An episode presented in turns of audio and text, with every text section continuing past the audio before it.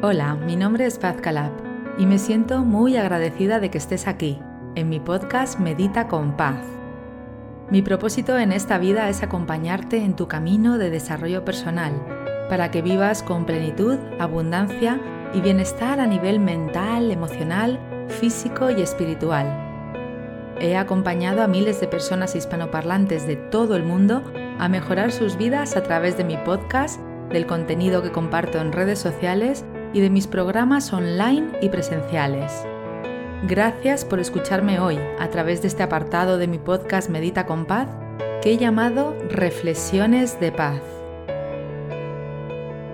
Gracias por escuchar mi reflexión de hoy. Deseo que disfrutes de este momento que comparto contigo con mucho cariño. Comenzamos.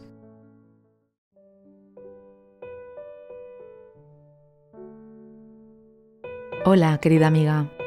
Soy Paz Calab y estoy aquí de nuevo contigo en este episodio de Medita con Paz, Reflexiones de Paz, donde sabes que cada día que traigo reflexiones hablamos de un tema en particular y esta vez toca hablar de la culpa, de la culpa en general y en particular de la culpa con la comida. La culpa ya sabemos que es una emoción muy común que todas las personas hemos experimentado en algún momento de nuestras vidas y en muchos momentos que no hemos elegido. Sin embargo, es una amiga que nos da una pista muy importante. La culpa puede surgir por muchos motivos.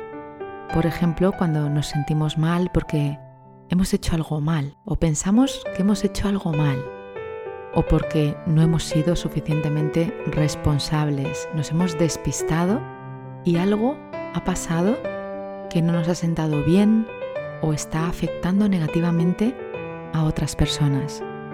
Podemos sentir culpa por no haber cumplido con lo que nos habíamos propuesto o por haber herido a alguien sin darnos cuenta o incluso intencionadamente.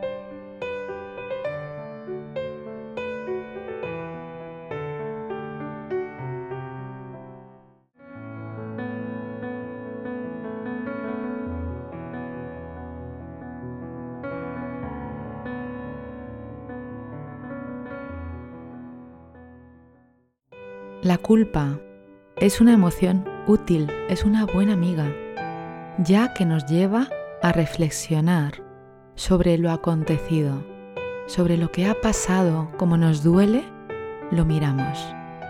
Y al mirarlo podemos modificar la conducta. En la próxima ocasión podremos hacerlo de otra forma.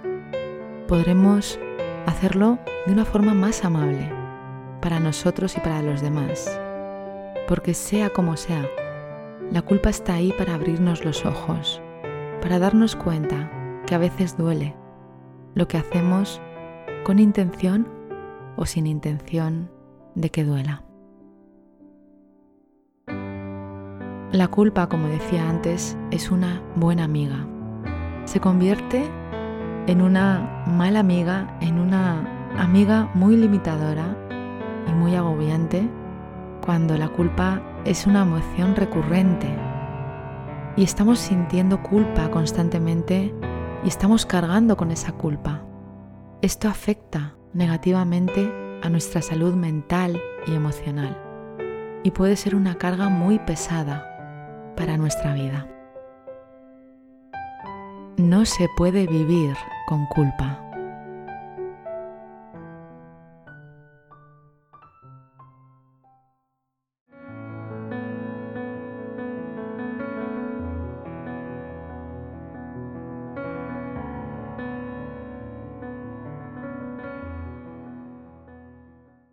Cuando se vive con culpa, se experimentan muchas emociones que nos limitan, que no nos hacen sentir bien con nosotras ni con la vida. Se puede experimentar ansiedad, estrés, vergüenza, tristeza, incluso depresión.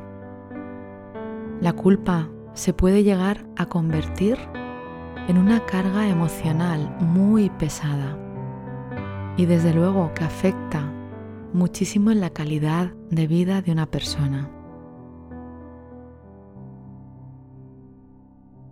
Además, si vamos más al fondo, la culpa puede ser limitadora en el caso de relacionarnos con otras personas y nos puede llevar al aislamiento, a la soledad y entrar en una rueda emocional muy dañina.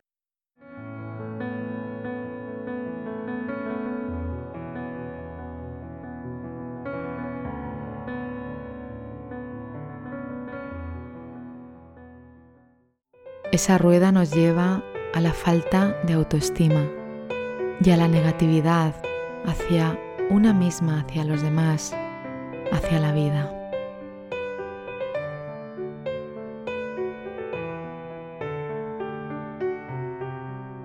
Si es tu caso que vives constantemente con culpa, pide ayuda. Es importante que acudas a un profesional, a un terapeuta que pueda ayudarte a un médico que pueda guiarte, a una persona que esté preparada para acompañarte.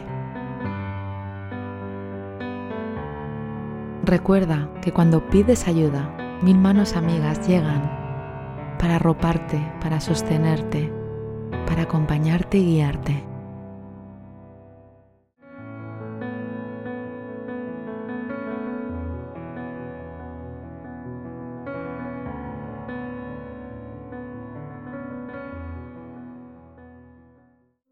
Cuando hablamos de la culpa en la alimentación, la culpa por la comida puede ser por diferentes motivos. Algunas personas se pueden sentir culpables por haber comido demasiado y esto nos puede pasar en cualquier momento que nos excedamos en la comida porque es una excepción, porque es una celebración, un cumpleaños, una boda y quizás luego nos sintamos culpables porque sabíamos que era mejor haber no comido eso último, el postre o haber repetido ese plato. También puede surgir la culpa por haber elegido alimentos poco saludables o por no haber cumplido con las expectativas en una dieta. Y esto es terrible porque no hemos de ser tan rígidas con nosotras mismas. La alimentación consciente nos dice que están todos los alimentos a nuestra disposición, que no hay alimentos buenos, ni malos, ni prohibidos. La alimentación consciente te dice que disfrutes del momento, que mientras seas consciente, una parte importante de tu tiempo, de lo que comes, de cómo lo comes, y que seas feliz mientras lo haces. Todo está bien. No hay restricciones de alimentos ni obsesiones por contar calorías o por adelgazar. En la alimentación consciente todos los cuerpos son bellos, son preciosos, son bienvenidos, son dignos de ser amados y son perfectos.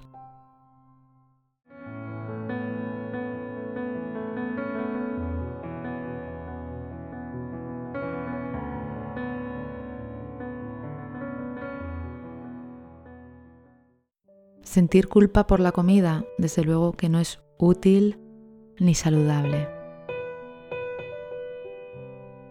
Hemos de cambiar la forma de ver la comida. Y cuando incorporamos la alimentación consciente a nuestra vida, paso a paso, poco a poco, aprendemos a disfrutar de la comida de manera saludable y equilibrada. Y por supuesto que podemos hacer excepciones y comer ese producto que sabemos que es ultra procesado y que nos encanta porque nos da placer, un placer momentáneo en la boca. Pero luego no nos sintamos culpables, todo está bien, nos merecemos también ese momento cortito, inmediato de placer. Incluso nos merecemos coger ese alimento, tomar ese alimento porque nos sentimos solas o nos sentimos incómodas o queremos tapar una emoción. Y esto nos invita a la alimentación consciente a hacerlo con presencia, saber que lo estás haciendo y que no sea un problema, por supuesto, para ti. Hacer excepciones es útil muchas veces porque también nos está calmando el corazón y el dolor que sentimos en algunos momentos en nuestra vida. La alimentación consciente nos ayuda a no sentir culpa porque nos enseña a prestar atención a las señales de nuestro cuerpo, como el hambre o la saciedad, de tomar decisiones alimentarias saludables para nosotras. Cuando digo saludables me refiero, por supuesto, al cuerpo y también a la mente y a la emoción. No se trata de tener una alimentación saludable, impecable, rígida y aburrida. Se trata de mirar al alimento como lo que es, una oportunidad de nutrir. La mayoría de las veces el alimento ha de nutrir por sus nutrientes, por sus vitaminas, sus minerales, por lo que contiene que hace que el cuerpo siga funcionando. Y otras veces ese producto nos nutre porque nos calma, porque nos da alegría. Y esas excepciones en la vida, por supuesto que son bienvenidas.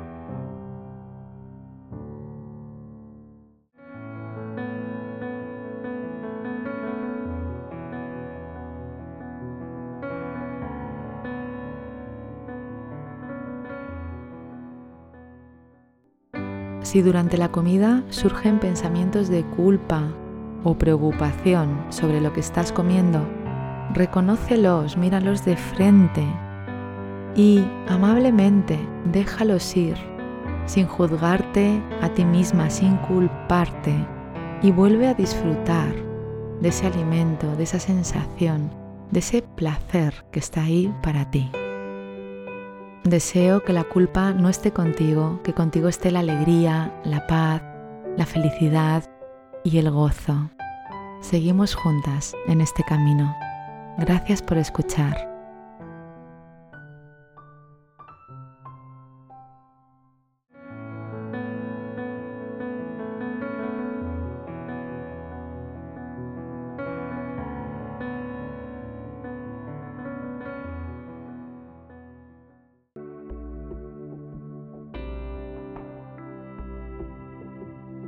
Si quieres seguir profundizando en la alimentación consciente, puedes entrar en mi web pazcalab.com y verás el programa de 30 días de alimentación consciente. Sana tu relación con la comida, ama a tu cuerpo y reconcíliate contigo misma. Estamos juntas en este camino. Yo te acompaño, te guío. Aquí estoy para ti. Gracias por escuchar. Confío en que te haya servido este episodio sobre la culpa y que hoy practiques no sentirte culpable. Que sueltes la culpa en cada momento, que todo está bien, que estás aprendiendo igual que yo y que aprendemos con la experiencia. Confío en que te haya inspirado este episodio. Muchas gracias por escuchar. Y si te apetece poner un comentario, siempre es bienvenido.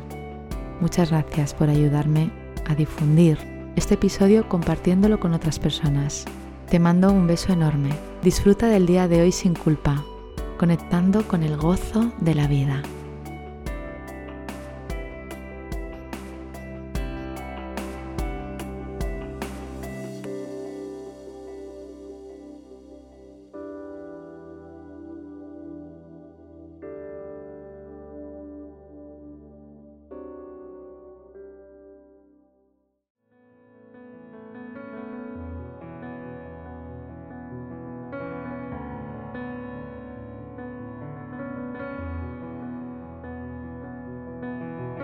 Deseo que hayas disfrutado de esta reflexión y que aporte algo bonito a tu día. En este podcast, además de reflexiones de paz, encontrarás meditaciones y visualizaciones guiadas para que tú también puedas dar los primeros pasos para mejorar tu vida a través del desarrollo personal. Y también encontrarás un apartado de experiencias inspiradoras que son historias de otras personas que comparten contigo cómo el desarrollo personal cambió y mejoró sus vidas. Si te ha gustado este episodio, recuerda que puedes suscribirte y también dejar un comentario contándome qué te ha aportado la reflexión de hoy. Te agradezco que compartas este episodio con otras personas para que también ellas puedan disfrutar de reflexiones nutritivas que van a mejorar sus vidas. Puedes unirte a mi comunidad a través de mis redes sociales y entrar en mi web www.pazcalab.com donde encontrarás información sobre mis programas presenciales y online.